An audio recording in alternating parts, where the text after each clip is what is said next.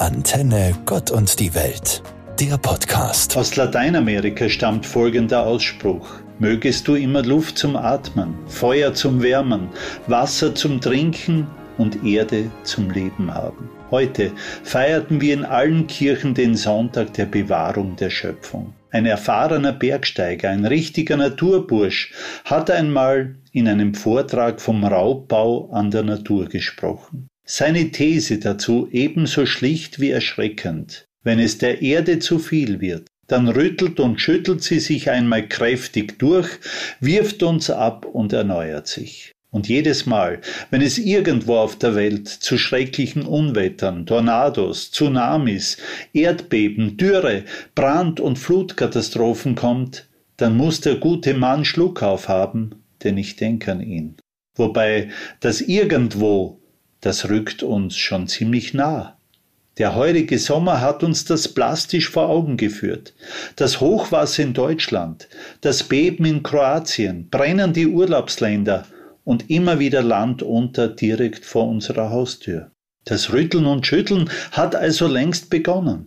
Und wir mit unseren zubetonierten und asphaltierten Flächen, verdichteten Äckern und versiegelten Böden leisten dazu einen nicht unerheblichen Beitrag.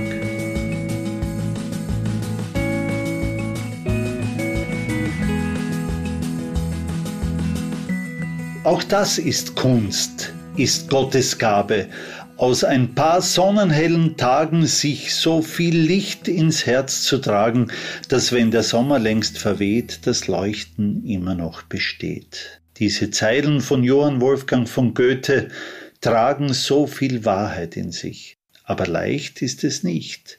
Kommt der September, dann kommt bei mir immer auch ein wenig Wehmut. Als Schüler war es ein Zeichen, dass die Ferien schon bald vorüber waren. Jetzt spüre ich, wie mir der Sommer durch die Finger gleitet und langsam aber sicher Abend für Abend die Nächte länger und kühler werden. Bald denke ich dann still bei mir steht Weihnachten vor der Tür und ich frag mich wieder, so wie alle Jahre, wo die Zeit denn wieder hingekommen ist. Doch jetzt ist noch Anfang September.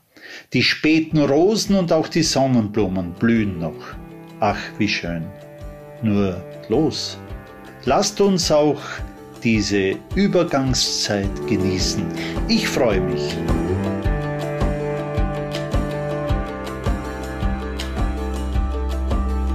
Die Welt und auch die EU sind bestürzt über das, was sich zurzeit in Afghanistan abspielt. Eine Krisensitzung jagt die andere. Was wird dabei herauskommen? Nichts. Nach dem Zweiten Weltkrieg hat man gesagt, dass so etwas nie wieder passieren wird. Und was ist in Srebrenica passiert? Was in Weißrussland? Man hat tatenlos zugesehen, fußfrei und erste Reihe. Wir lernen aus der Geschichte, dass wir überhaupt nichts lernen, so ein großer Philosoph. Bestimmt haben auch Sie noch jenes Bild vor Augen, wo Eltern ihr weinendes Baby über den Stacheldraht einem US-Soldaten übergeben, ohne zu wissen, ob auch sie vor den Unmenschen gerettet werden können. Aber sie wollen wenigstens ihrem Kind eine bessere Zukunft bieten. Wir können uns gar nicht vorstellen, was unter der Taliban-Herrschaft speziell auf Frauen, Mädchen und Kinder zukommt. Ich mag mir auch nicht vorstellen, was zu diesem Zeitpunkt in der Mutter dieses Babys vor sich gegangen sein mag. Wie wird sie damit fertig? Was ist das nur für eine Welt, in der Mütter ihre Babys fremden Soldaten reichen, um sie zu retten?